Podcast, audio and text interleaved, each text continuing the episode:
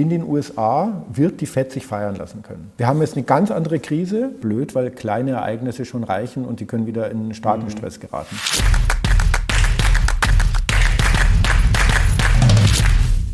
Servus Leute und herzlich willkommen in einem brandneuen Video auf meinem Kanal. Mein Name ist Mario Lochner und ich bin heute endlich back mit Beck mit Andreas Beck, Portfolio Manager und Mathematiker. Servus Andreas.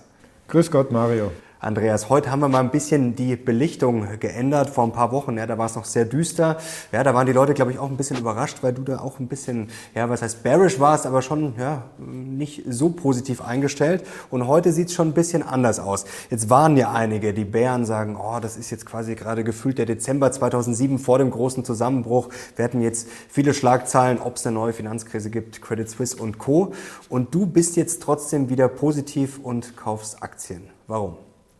Also einmal, es ist, glaube ich, so ein grundsätzlicher psychologischer Fehler, den man macht, dass man immer glaubt, die nächste Krise sei wahrscheinlich, dass sie nochmal kommt. Mhm. Und in Wirklichkeit kommt die eben gerade nicht, weil ja alles sich jetzt darauf vorbereitet hat.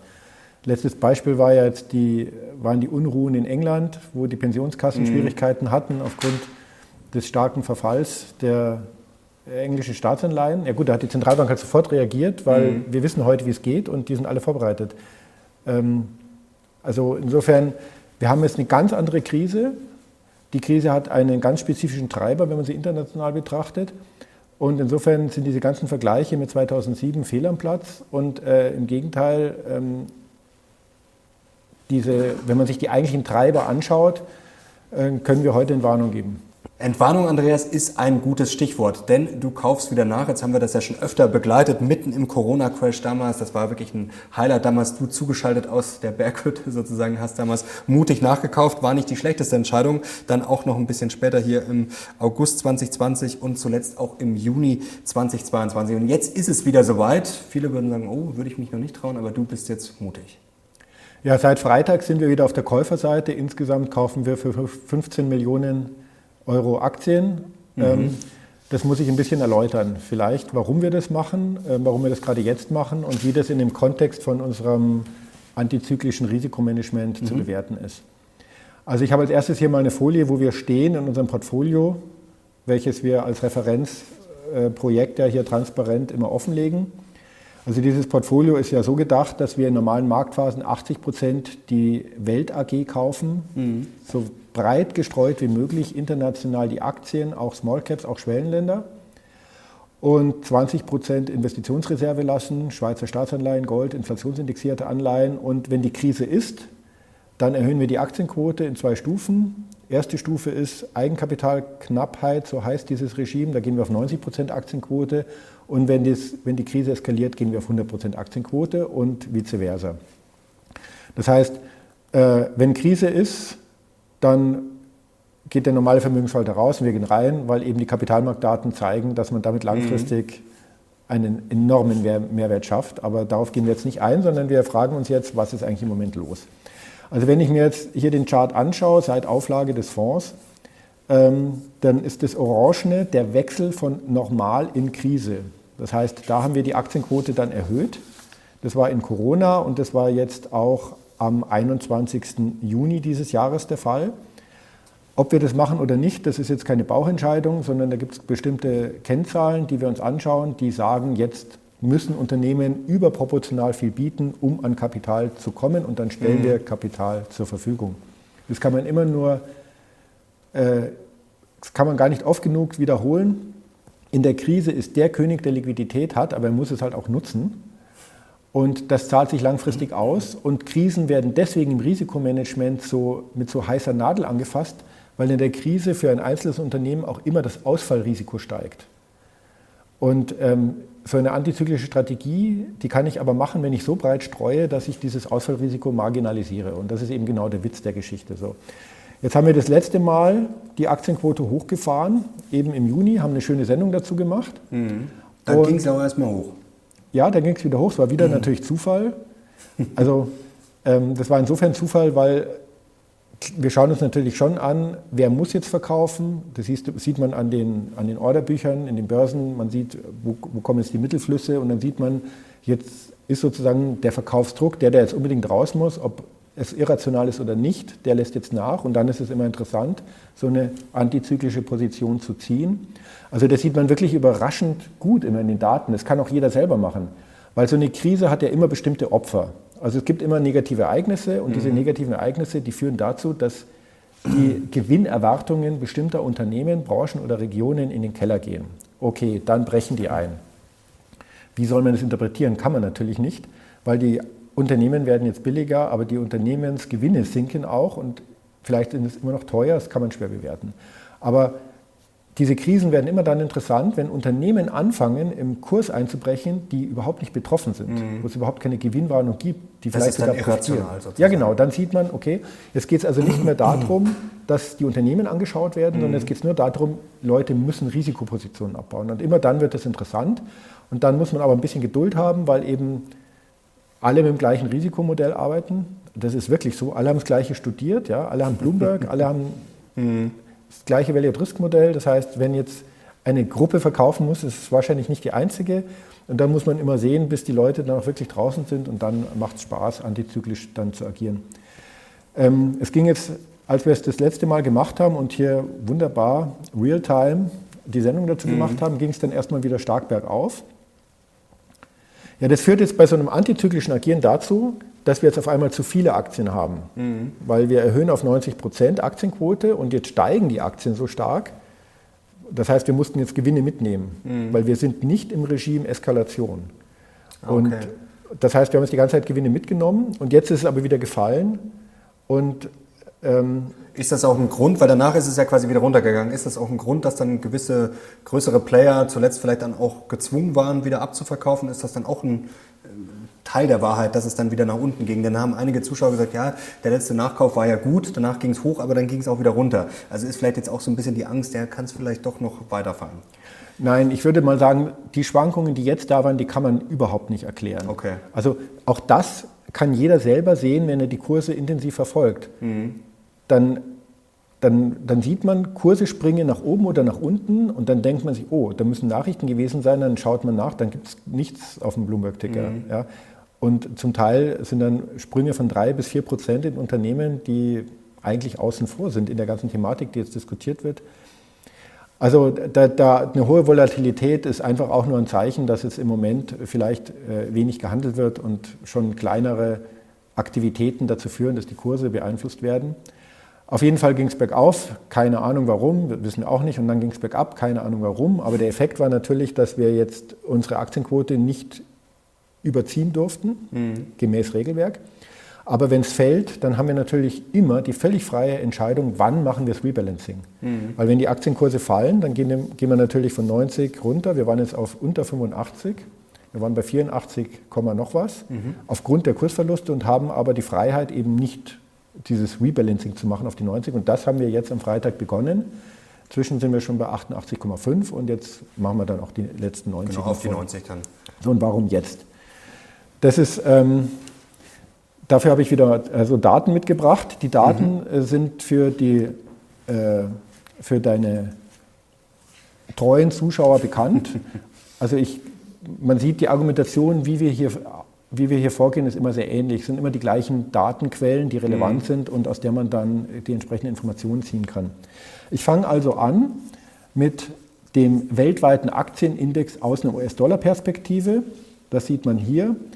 Man äh, sieht wieder, der erste rote Strich war, wo wir die, den Regimewechsel hatten und auf 90 Prozent Aktien gegangen sind. Und dann ging es eben bergauf und jetzt ging es mhm. wieder bergab. Genau. Interessanterweise sind wir inzwischen noch tiefer als zur Zeit des Regimewechsels. Damals waren wir bei minus 23, jetzt sind wir bei minus 25 Prozent. Mhm.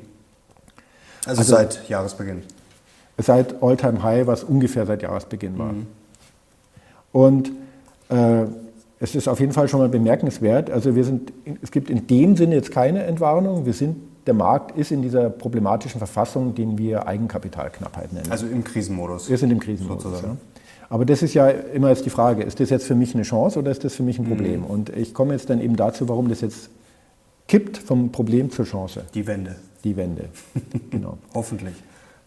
Nee, die Daten sind eindeutig. Also du bist dir sicher, dass es, also sicher kann man sich nie sein an der Börse, aber du bist sehr optimistisch, dass es jetzt Ja, dass die Wende kommt. Nein, ich kann keine Prognose machen, weil ich habe keine Ahnung, was Putin morgen macht und mhm. was für neue Klar. Ereignisse kommen. Aber die bestehenden Ereignisse sind eindeutig, dass die mhm. eigentlichen Treiber der Krise international auf, also auf einem sehr guten Weg sind. Ja. Das schauen wir uns jetzt mal an, da bin ich gespannt. Ja, aber erst schauen wir uns noch, äh, das war jetzt der Aktienmarkt, wir schauen uns mhm. noch kurz den Anleihenmarkt an. Also es geht darum, die Unternehmen bekommen kein Kapital mehr zu den Konditionen, wie sie das gewohnt sind. Wir nehmen hier die Differenz zwischen sicheren Unternehmensanleihen und unsicheren Unternehmensanleihen, also zwischen, wir schauen uns dann die Risikoprämien an für 3B geratete Anleihen. 3B ist insofern interessant, weil das ist noch Investment Grade, da ist viel Liquidität ähm, und hier auch wieder den amerikanischen Markt. Hier sind wir jetzt über 2%. Das war, ich weiß noch, beim letzten Mal, da war es so an, knapp drunter und jetzt, sind wir, genau. jetzt ist es ja eindeutig eigentlich. Genau, das letzte Mal, genau, das letzte Mal waren wir knapp drunter. War das eigentliche Thema, warum ziehen wir jetzt das, mhm. das, den Regimewechsel, obwohl wir noch knapp drunter sind? Da haben wir die meiste Zeit drüber geredet. ähm, auch, auch interessant, wie aus dieser antizyklischen Perspektive, finde ich, die Themen sich verschieben, weil dann diskutiert man drum, ist die Krise wirklich schon da? Ja, also es ist ein mhm. ganz anderes Gespräch als immer diese Weltuntergangsfantasien. okay, aber auf jeden Fall kurz danach haben wir die zwei gerissen, die wir gerne sehen in solchen Phasen. Und jetzt ganz überraschend gab es einen richtigen Sprung Ende letzter Woche. Also das sieht man hier am Ende dieses Charts, dass es äh, exponentiell nach oben geschossen ist. Und wir sind jetzt auch wieder deutlich über zwei, was die Risikoprämie anschaut. Also alles klar, die 90 Prozent sind gerechtfertigt. So, und jetzt ähm, kommen wir zum eigentlichen Treiber.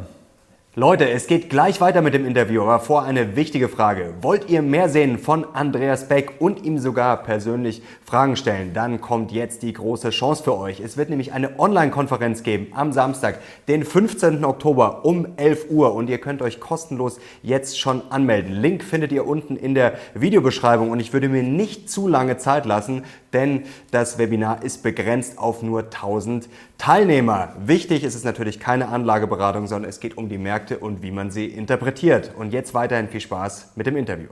Also man muss es ja aus einer internationalen Perspektive mhm. sehen. Wir hier in Kerneuropa, also im Euroland insbesondere einschließlich äh, Großbritannien, wir haben ja das Problem, dass Industriestaaten, ob man das gut oder schlecht findet, existenziell davon abhängig sind, eine zuverlässige, planbare Energieversorgung mhm. zu haben. Und die haben wir jetzt nicht mehr. Ja, also das ist das Ergebnis von den letzten 20 Jahren Politik, die wir geführt haben, über die ich jetzt gar nicht äh, sprechen möchte, weil ich bin kein Politiker. Aber da bist du immer noch, da würde jetzt der schwarze Vorhang wieder passen, da bist du immer noch, äh, nicht so bullisch, was das angeht. Also äh, für die deutsche Wirtschaft haben wir nach wie vor ein großes äh, Problem und das mhm. sieht man auch in diesen Daten, da komme ich nachher noch drauf. Mhm. Ich sage nur vielleicht mal, damit man das einschätzen kann, ja, es geht ja in den Zeitungen und so wird ja immer gerne so diese Privatperspektive mhm. äh, beleuchtet, dass die Menschen jetzt zu hohe Gasrechnungen haben und so weiter. Aber dass man das mal, dass man, dass man das mal versteht von der Dimension her, ähm, gerade gestern ist, ist äh, aktuell wieder der neue OECD-Bericht herausgekommen zur Profitabilität der Unternehmen weltweit. Mhm. Und was hier gemessen wird, ist äh, die Netto-Umsatzrendite, die erwirtschaftet wird. Das ist jetzt für die Investoren nicht so interessant. Für die mhm. Investoren mhm. ist wichtiger die Eigenkapitalrendite, mhm. die wir sozusagen als Basis nehmen. Aber für die Unternehmen selber ist die Netto-Umsatzrendite essentiell. Also die Frage, wie viel Gewinn mache ich äh, pro Steuern, äh, nach Steuern äh, ähm, relativ gesehen zum Umsatz. Mhm. Also das, was ich eigentlich sozusagen äh, erwirtschafte für das, was ich tue. Ja? Nicht für die, das Kapital, das ich einsetze, das für uns Investoren interessant ist, sondern für, genau. für das operative Geschäft selbst des Unternehmens. Da hat Deutschland nur 3,3 Prozent nette Umsatzrentabilität 2021 gehabt und 2021 war ein gutes Jahr. Mhm. Das ist international eine Katastrophe. Also andere, andere Länder, USA, Großbritannien, die sind bei 7, 8, 9 Prozent netto äh, Umsatzrentabilität bei den Unternehmen im Schnitt. Deutschland ist da relativ abgeschlagen. das war ja 21, 22 wird ja wahrscheinlich nicht besser werden. Ja, aber jetzt muss man sich einfach mal vorstellen, 3,3 Prozent, das ist so wenig, mhm. dass Schocks auf der Kostenseite sofort das ganze Geschäftsmodell zum mhm. Kippen lassen. Also wenn so ein Unternehmen beispielshaft 2% Energiekosten hat, das ist kein untypischer Wert für einen mhm. Maschinenbauer, also 2% ist ja nicht viel von dem, was ich an Kosten habe, aber wenn sich das dann verzehnfacht oder verfünffacht, ja, dann, dann, dann ist das Unternehmen, äh, Habeck würde sagen, insolvent.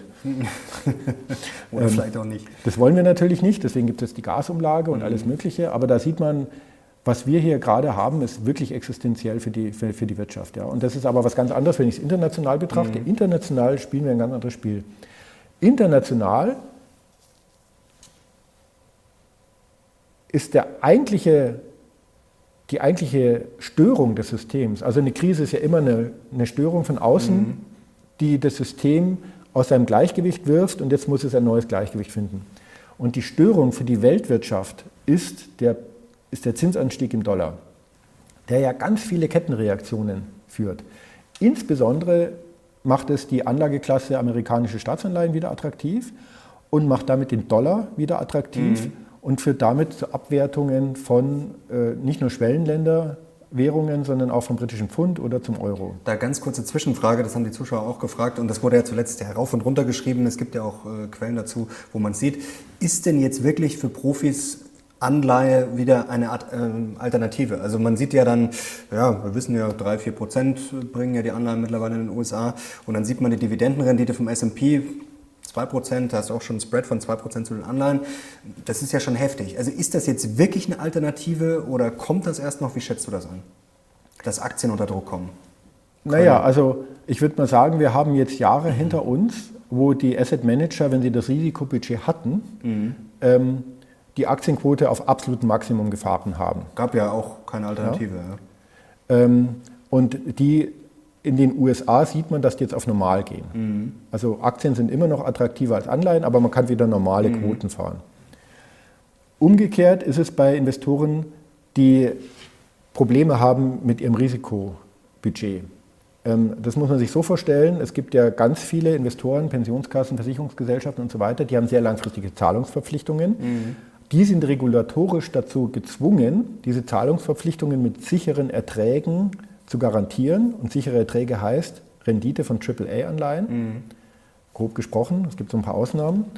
Und je höher das Zinsniveau ist, umso mehr Risikobudget haben sie, um dann Aktien zu kaufen. Mhm. Das hat die absurde Situation, dass die äh, Versicherungsgesellschaften, zum Beispiel in Deutschland, je unattraktiver die Anleihen wurden, umso höher mussten die die Anleihenquote fahren. Da gibt es dann Umgehungsmöglichkeiten mit illiquiden Assets und so, da können wir mhm. auch mal eine Sendung dazu machen, warum es nicht funktioniert auf Dauer, aber egal.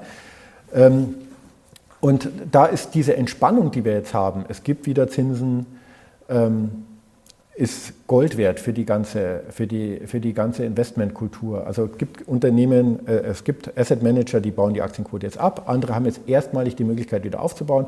Wieder andere sind überrascht von der Schnelligkeit mhm. des Wertverlusts ihrer Anlagen, den sie eigentlich, ihre Anleihen, ja, die sie eigentlich mhm. nicht bilanzieren müssen, wenn sie zum Beispiel eine Versicherungsgesellschaft sind. Aber hat man in England gesehen, das kann gewisse Punkte überschreiten.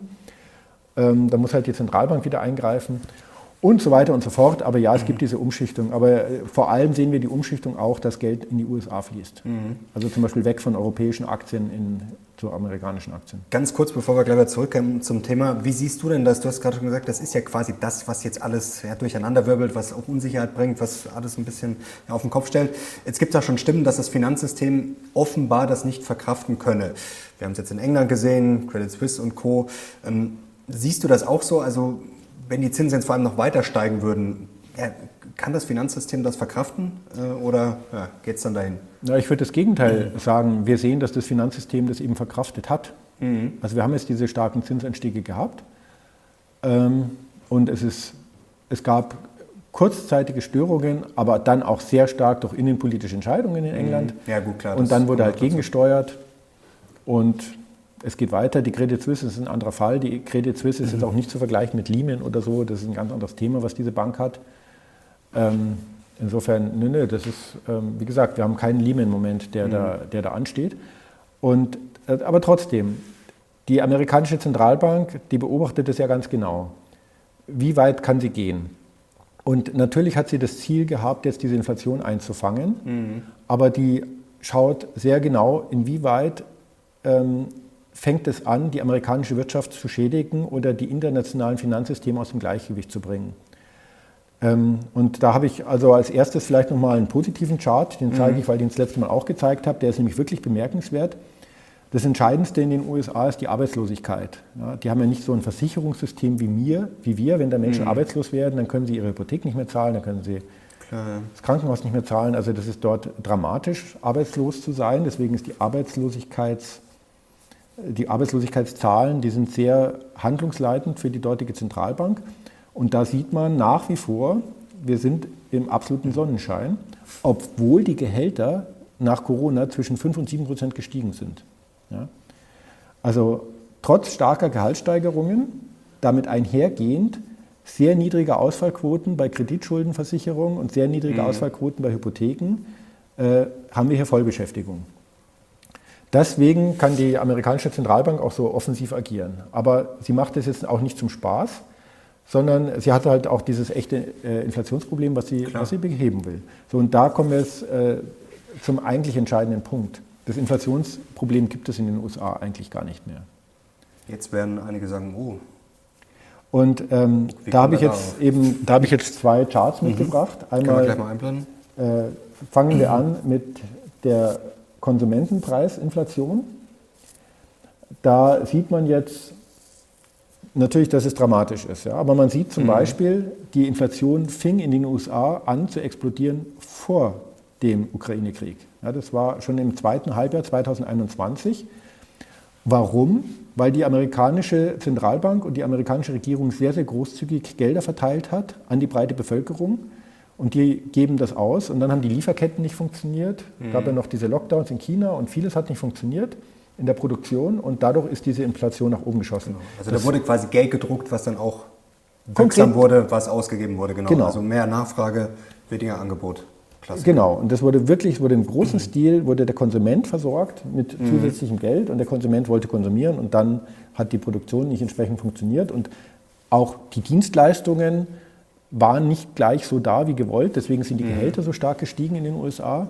Da ist der Dienstleistungssektor ja relevanter als bei uns und dadurch ist die Inflation so hochgeschossen.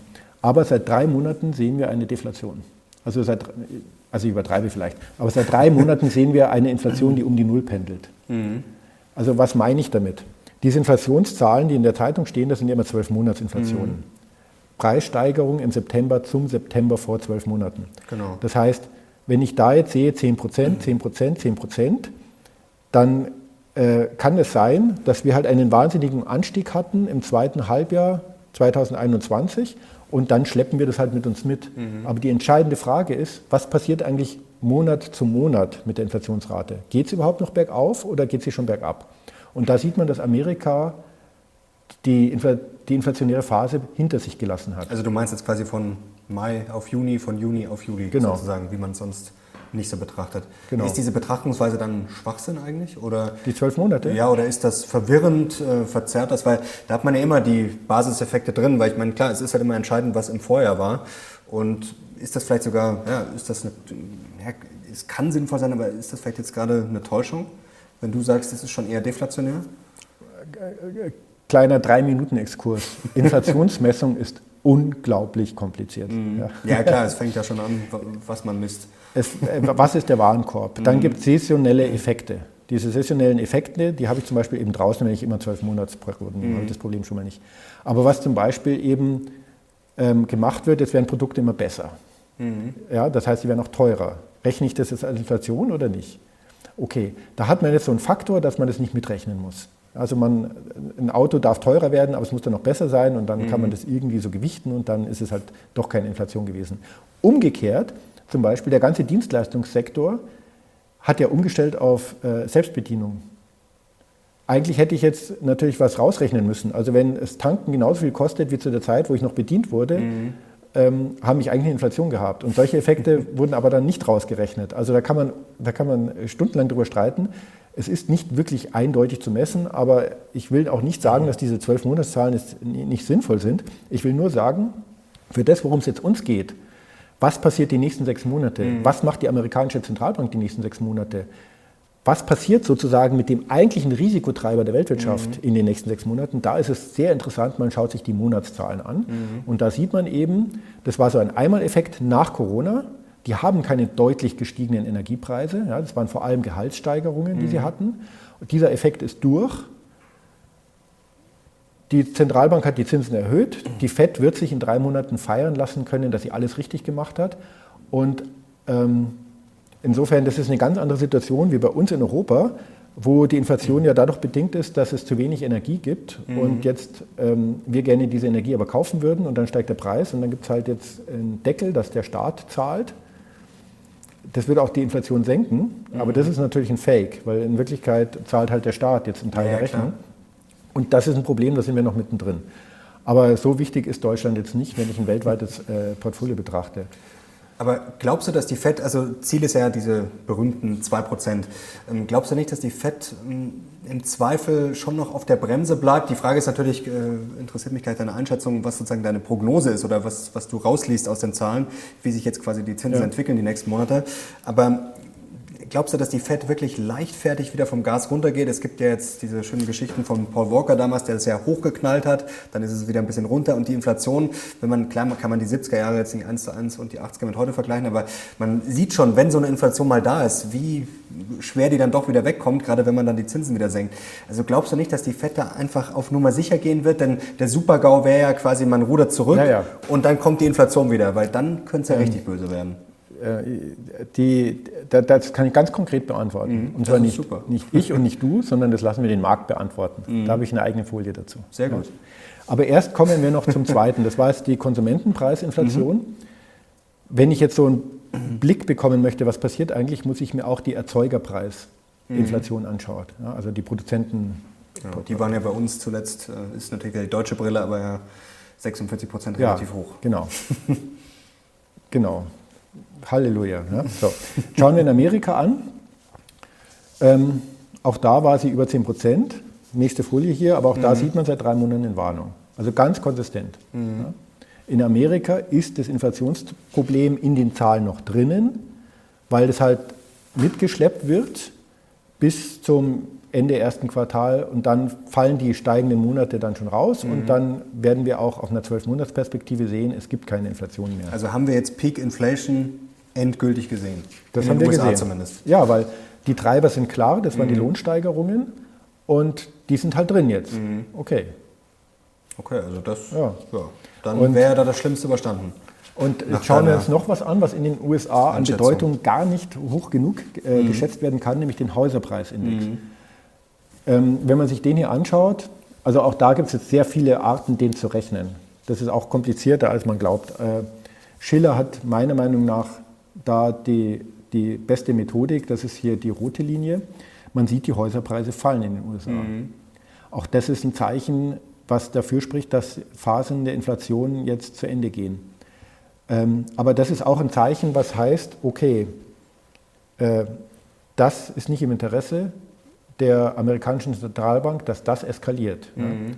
Also die Häuserpreise sind gefallen, die Ausfälle der Hypothekenkredite sind noch nicht gestiegen wegen der gestiegenen Löhne und wegen der nahezu Vollbeschäftigung.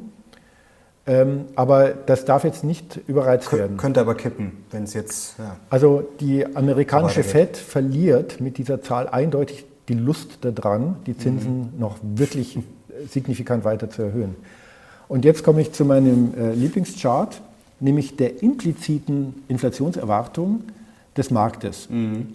Und äh, da schauen wir uns die Fünfjahressicht an. Und dann sieht man etwas ganz Eigenartiges. Letzten Freitag gab es diesen Knick nach unten auf 2%.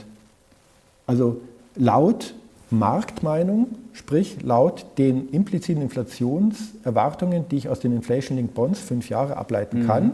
ist der Markt der Auffassung, dass die Amerikaner ihr Inflationsziel schon wieder erreicht haben, nämlich 2%. Genau, das war jetzt genau das, was die FED ja quasi ja. haben will. Aber ab wann quasi, dass das erreicht wird? Also, weil Auf Monatsbasis sind wir schon da. Mhm, okay. Das heißt eigentlich all in jetzt. Also eigentlich ist, sind alle Probleme gelöst. Also wie gesagt, man kann keine Prognosen machen, mhm. weil wir beide, weil wir nicht wissen, was passiert. Aber, wir, aber alle bestehenden Daten, der mhm. eigentliche Risikotreiber ist interessanterweise ähm, seit Ende letzter Woche ähm, hat sich das bestätigt. Da gab es die Schätzungen von den Septemberzahlen. Also mhm. spätestens da hat sich jetzt gezeigt, ähm, in den USA wird die FED sich feiern lassen können. Mhm. Und das ist natürlich international schon etwas, was sehr viel bewegen wird, weil wenn die FED die Zinsen nicht mehr erhöht, dann beendet äh, das den Aufwertungsdruck des Dollar und dann können die anderen Zentralbanken auch viel freier wieder agieren. Mhm. Ja. Was ist jetzt sozusagen die Roadmap? Denn die ist ja eigentlich jetzt relativ klar gewesen, dass wir natürlich Richtung 4 marschieren, 4,5 vielleicht. Zum Beispiel Ray Dalio hat ja auch davor gewarnt, 4,5 Prozent. Es gibt jetzt auch schon manche, die, ja, Nomura waren neulich, die so Richtung 5.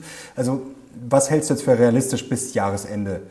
Wie glaubst du, wie die FED agieren wird? Und wann sozusagen, wann ist vor allem Schluss? Naja, also eine Zinserhöhung werden sie noch machen, weil mhm. die alle ja schon ganz feste erwarten.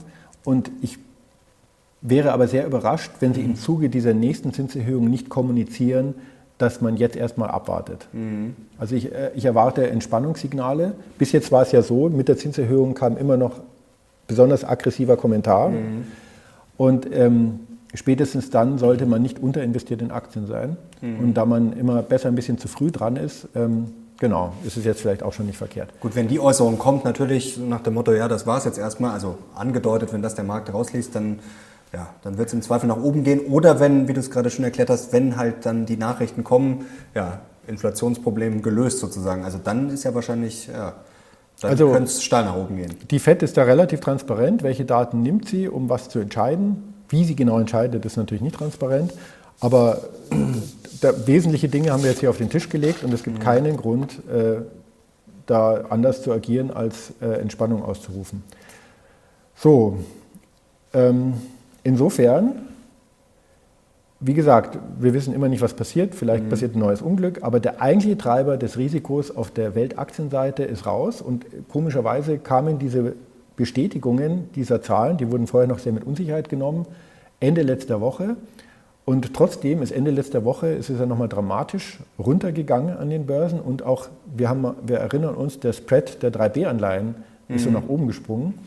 Also es ist schon dann auch immer wieder bemerkenswert, dass ähm, man hat ja mit den Eindruck, der Finanzmarkt ist so ein Realtime-Markt. Ja? Mhm. Aber in Wirklichkeit meine Erfahrung ist, es gibt halt dann doch ganz viele Anlageausschüsse, die sich dann halt doch nur einmal die Woche treffen. und, ähm, Ein bisschen langsamer. Ja, nicht alles passiert dann immer sofort, dass man manchmal so völlig gegenläufige äh, Effekte auch sieht. Ja. gut. Ich muss sagen, nach deinen Ausführungen, also ich glaube, ein paar Zuschauer juckt es jetzt auch. Ich bin, auch. ich bin jetzt schon fast, ja, also gut, dass wir hier aufgemacht haben, ich bin, bin ja fast schon euphorisch jetzt, Andreas. Das klingt alles sehr gut. Aber Diese, nicht, es, für den langfristigen Investor sind, für den langfristigen Investor, der sehr breit gestreut investiert mhm. ist, und deine Investitionsreserve hält, ist es Gold wert, diese Schwankungen. Mhm. Weil das sieht so aus, als wäre es raufgegangen, jetzt wäre es wieder runtergegangen, dann geht es wieder rauf, dann geht es vielleicht wieder runter. Aber in Wirklichkeit kann man ja jedes Mal diese Schwankungen dann nutzen, um äh, die innere Rentabilität auf sein eingesetztes Kapital zu erhöhen. Ja, weil man mhm. kann ja jedes Mal wieder sozusagen den Einstiegskurs senken. Und ähm, deswegen sind wir jetzt auch sehr froh, dass es diese Volatilität wieder gegeben hat. Natürlich nicht über die Krise und eigentlich wäre es mhm. toll, wenn wir es auch mal zwei Jahre vielleicht wieder ganz normal arbeiten könnten. Aber es hat dem Markt gut getan. Vor allem hoffe ich, dass die Amerikaner die Zinsen auch dann eine Zeit lang noch hoch lassen, dass wir wieder einfach längere Zeit mal wieder normale Märkte haben. Das würde mhm. allen gut tun, auch den Versicherungsgesellschaften. Und jetzt müssen wir aber trotzdem noch etwas Wein in, den, äh, in Wasser gießen und nochmal kurz zu uns nach Deutschland gucken. Mhm. Das ist sicher auch sehr interessant. Darf ich eine Frage ja. noch stellen, vielleicht, dass wir, dass wir nicht zu euphorisch werden, denn jetzt kommt ja bald noch die Berichtssaison Mitte Oktober. Die muss jetzt natürlich keine Katastrophe werden, aber ich glaube, das muss man den Leuten vielleicht nochmal klar machen. Es könnte in den nächsten Tagen, Wochen natürlich, wie du es gerade schon schön beschrieben hast, es könnte weiterhin unruhig bleiben. Also nicht, dass die Leute jetzt denken, ja, ähm, es sieht vielleicht gut aus, gerade Inflation, dass es jetzt quasi steil äh, ohne, ohne Baustellen nach oben geht, dass, dass wir das vielleicht auch nochmal klar machen, dass natürlich schon noch einiges an Unsicherheit da ist und ja, wie gesagt, äh, ja. jetzt nicht alles äh, sofort die nächsten Wochen grün ist unbedingt. Also Unsicherheit habe ich natürlich immer und mhm. man darf jetzt auch nicht sagen, wir sind natürlich auch immer noch im Krisenmodus. Mhm. So ist es genau. nicht. 90 Prozent Aktienquote. Äh, wenn die Sonne scheinen würde, wären wir wieder bei 80. Also äh, nein, nein, also die Märkte sind immer noch im Stress mhm. und wenn die Märkte im Stress sind, ist das immer blöd, weil kleine Ereignisse schon reichen und die können wieder in starken mhm. Stress geraten.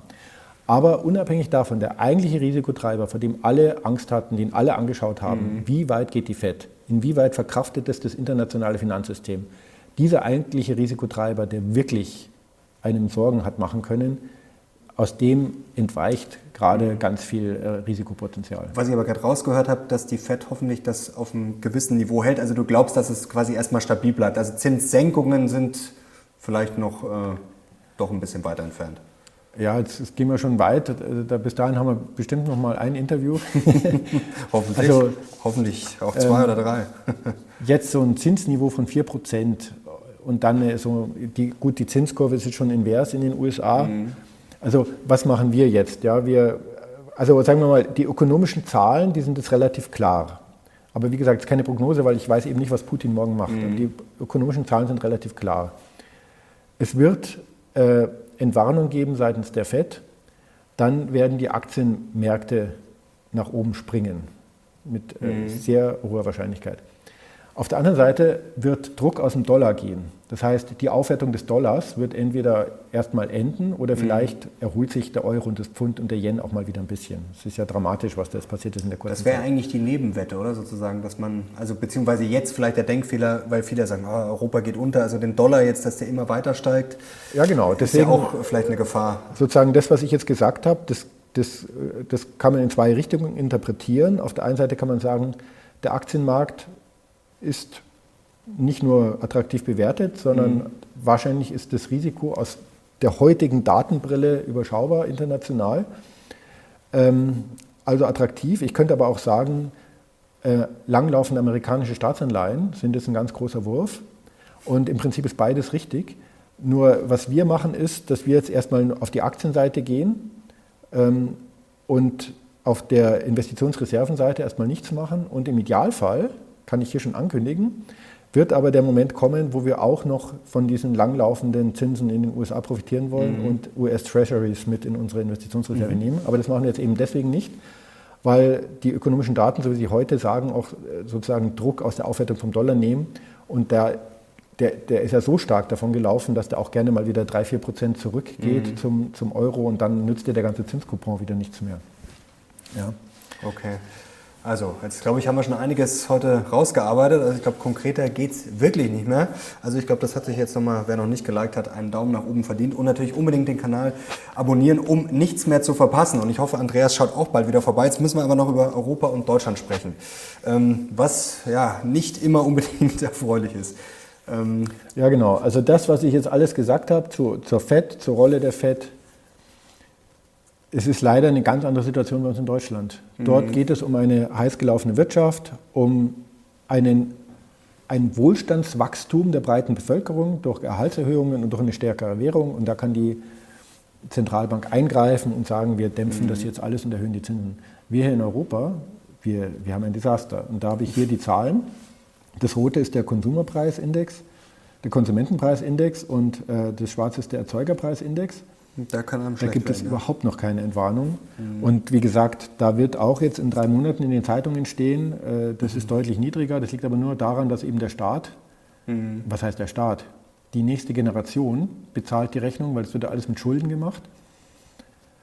Und ähm, ob der, wie das da weitergeht, das ist natürlich jetzt, hängt natürlich davon ab. Ich meine, die Politik spekuliert ja aggressiv darauf dass der Ukraine-Krieg jetzt äh, nicht mehr lange dauert. Anders kann man das nicht interpretieren. Mhm. Und ich, wie gesagt, ich bin weder Kriegsexperte noch Politiker, aber das, so aggressiv wie jetzt Putin jede Möglichkeit zu Kompromissen genommen wird und zu irgendwie einem gesichtswahrenden Ende, äh, muss man davon ausgehen, dass die Geheimdienste ziemlich gut Bescheid wissen, was dort los ist. Und ähm, bis jetzt waren die Geheimdienste ja tatsächlich sehr zuverlässig. Die scheinen in mhm. Russland sehr gut verdrahtet zu sein, sodass ich da jetzt vielleicht auch nicht die ganz große Panik aufrufen würde. Aber wir als Europa, wir sind schon darauf angewiesen, dass sich das jetzt nicht mehr dauerhaft in die Länge mhm. zieht, weil da sind wir einfach nicht für aufgestellt.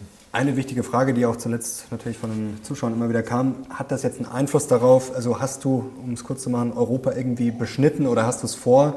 Denn da bist du ja ganz klar und sagst, ja, das ist vor allem, gut, Deutschland ist natürlich dann nur ein kleiner Anteil, aber trotzdem Deutschland, Europa, hm, schwierig. Ähm, hast du es zurückgestutzt oder willst du es vielleicht zurückstutzen, dass du sagst, okay, vielleicht nochmal USA übergewichten oder Emerging Markets oder wie auch immer? Naja, wir machen ja, wir nennen das einen Gleichwertindex, dass wir regional so gewichten in Abhängigkeit der Unternehmensgewinne. Mhm. Und da ist es so, dass ganz natürlich die Bedeutung von Europa gesunken ist, weil die Unternehmensgewinne unter Druck sind mit der ganzen mhm. Situation.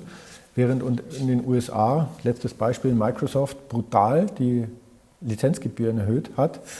Äh, und das sieht man in den, in den USA halt äh, viel weniger, sodass automatisch in dieser Gleichwertbetrachtung der Anteil von den USA etwas gestiegen ist. Aber wir kaufen schon nach Europa und wir kaufen auch äh, die Schwellenländer nach. Ich habe jetzt noch eine letzte Folie, dass man mhm. das vielleicht ein bisschen einordnet, international, dieses Inflationsthema und die besondere Rolle von Deutschland und Großbritannien. Weil das finde ich auch interessant, dass in der ganzen Diskussion hier kommt mir das immer zu kurz. Es wird immer so getan, als sei das jetzt einfach, die Energie ist teurer geworden und die ganze Welt hat ein Problem. Das ist halt mhm. nicht der Fall. Also was habe ich jetzt hier gemacht? Ich habe mal ein paar Länder herausgegriffen und habe dort die Inflation auf ein Jahressicht angeführt und dann eben diesen Trend. Dieser Trend heißt sozusagen, was hat es in den letzten drei Monaten gemacht? Fangen wir mal an mit China. In China haben wir eine ausgesprochen niedrige Inflation und die fällt auch noch. Das ist eigenartig, oder? Ja gut, das liegt natürlich daran, dass die jetzt mit Rabatt Rohstoffe einkaufen und Energie einkaufen und es liegt auch daran, dass China intern ein Problem hat mit den Immobilien und noch mit Corona. Wir hatten in Corona ja auch eine starke Deflation. Mhm. Ja. Also China ist da ein Sonderfall, aber auf jeden Fall interessanterweise ist China ja überhaupt nicht betroffen von dem Ganzen. So, dann die Schweiz hat eigentlich eine niedrige Inflation, steigt aber. Für mich sehr bemerkenswert sind jetzt so Länder wie Israel, mhm. Israel und Norwegen. Also Israel ähm, ist deswegen bemerkenswert, weil die sich einfach nicht an den Sanktionen beteiligt haben. Stimmt, ja. Ja, wie viele Länder. Aber wie fast alle Länder. Aber Israel ist eine Industrienation, ähm, ist abhängig von Rohstoffzulieferung. Mhm. Und die haben gesagt, das ist für unsere innenpolitische Zielstellung und auch für unsere Außenpolitik nicht sinnvoll, uns an den Aktionen zu beteiligen, an den Sanktionen, obwohl wir alles ganz schlecht finden, was Russland macht. Mhm. Und die haben interessanterweise auch überhaupt nie ein echtes Inflationsproblem gehabt. Norwegen, ähm, das habe ich jetzt ehrlich gesagt vergessen, warum ich Norwegen aufgeführt habe. Ich fand die auch interessant aus irgendeinem Grund. Das ist aber eigentlich faszinierend, weil die müssen sich doch eigentlich selber ganz gut versorgen können, oder? Ja, ja, können sie auch. ähm, genau, und dann äh, wirklich dramatisch Euroland in Großbritannien.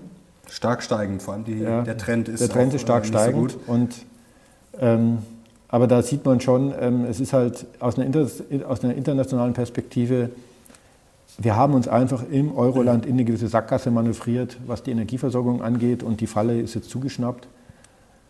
Und vielleicht lernen wir was draus. Ja, das wäre wichtig. Vielleicht nochmal wichtig, weil du vorher gesagt hast, ja, es wird jetzt von der Politik gerettet, aber ist es nicht unterm Strich richtig, auch wenn es natürlich Schulden sind, aber man muss sich ja Sorgen machen um den Industriestandort. Da haben wir auch äh, ja, vor ein paar Wochen drüber gesprochen. Also das Problem ist ja, muss man es fast retten, auch wenn es wehtut oder auch wenn es neue Schulden sind? Denn wenn da mal was wegbricht, das kann man nicht einfach wieder in zwei, drei Wochen aufbauen. Also das wären ja wirklich Strukturen, die da zusammenbrechen. Also muss man da nicht sogar retten? Nee, ich habe genug zu tun mit mittelständischen Unternehmen. Das muss jetzt gemacht werden, mhm. sonst gibt es keine Industrie mehr. Ja. In den Zweigen, die zumindest halbwegs ja, energieintensiv sind. sind. Einig, das muss jetzt gemacht werden. Trotzdem kann man das jetzt auch gut oder schlecht machen. So wie es jetzt aufgesetzt ist, ist es nicht konform mit, den, mit dem Vorgehen in der EU, mhm. sodass das schon wieder Italien und anderen Ländern die Möglichkeit eröffnet, ganz andere Wege zu gehen, weil sie sagen, ja, die Deutschen halten sich ja auch an nichts. Also man kann es gut oder schlecht machen, aber da muss der Staat jetzt tatsächlich einspringen und dieser Rettungsschirm ist jetzt tatsächlich, denke ich, für unsere, für unsere Wirtschaft notwendig. Hoffen wir, dass dann zumindest nicht zu viel kaputt geht. Noch eine letzte Frage. Schweizer Franken, das kam auch oft. Ähm, bist du da quasi noch investiert? Und da gibt es ja, ja, ein gewisser Herr Kommer hat da vor kurzem gesagt, hm, Schweizer Franken ist, ist äh, teuer. Ähm, das muss ja nicht heißen, dass er jetzt automatisch fällt. Wie schätzt du das ein? Also ist er vielleicht aus deiner Sicht zu teuer oder ist er genau richtig? Wie stehst du zum Schweizer Franken?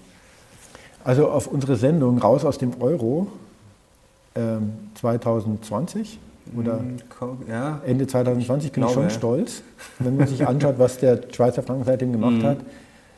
Das würde ich jetzt nicht mehr so sehen. Also der Schweizer Franken war damals unterbewertet. Mhm. Wir, hatten, wir hatten eine völlige Anomalie am Zinsmarkt. Ja, da kann ich mich noch gut erinnern. Ähm, ja. Nee, die, also die goldenen Zeiten des Schweizer Franken, da, also die ganz offensichtliche Attraktivität, die ist jetzt vorbei. Ähm, es gibt halt trotzdem wahnsinnig viele Gründe, skeptisch zum Euro zu sein. Auf der anderen mhm. Seite hat er jetzt so stark abgewertet zum US-Dollar. Ähm, aber sagen wir mal so, ein, eins ist schon sehr interessant.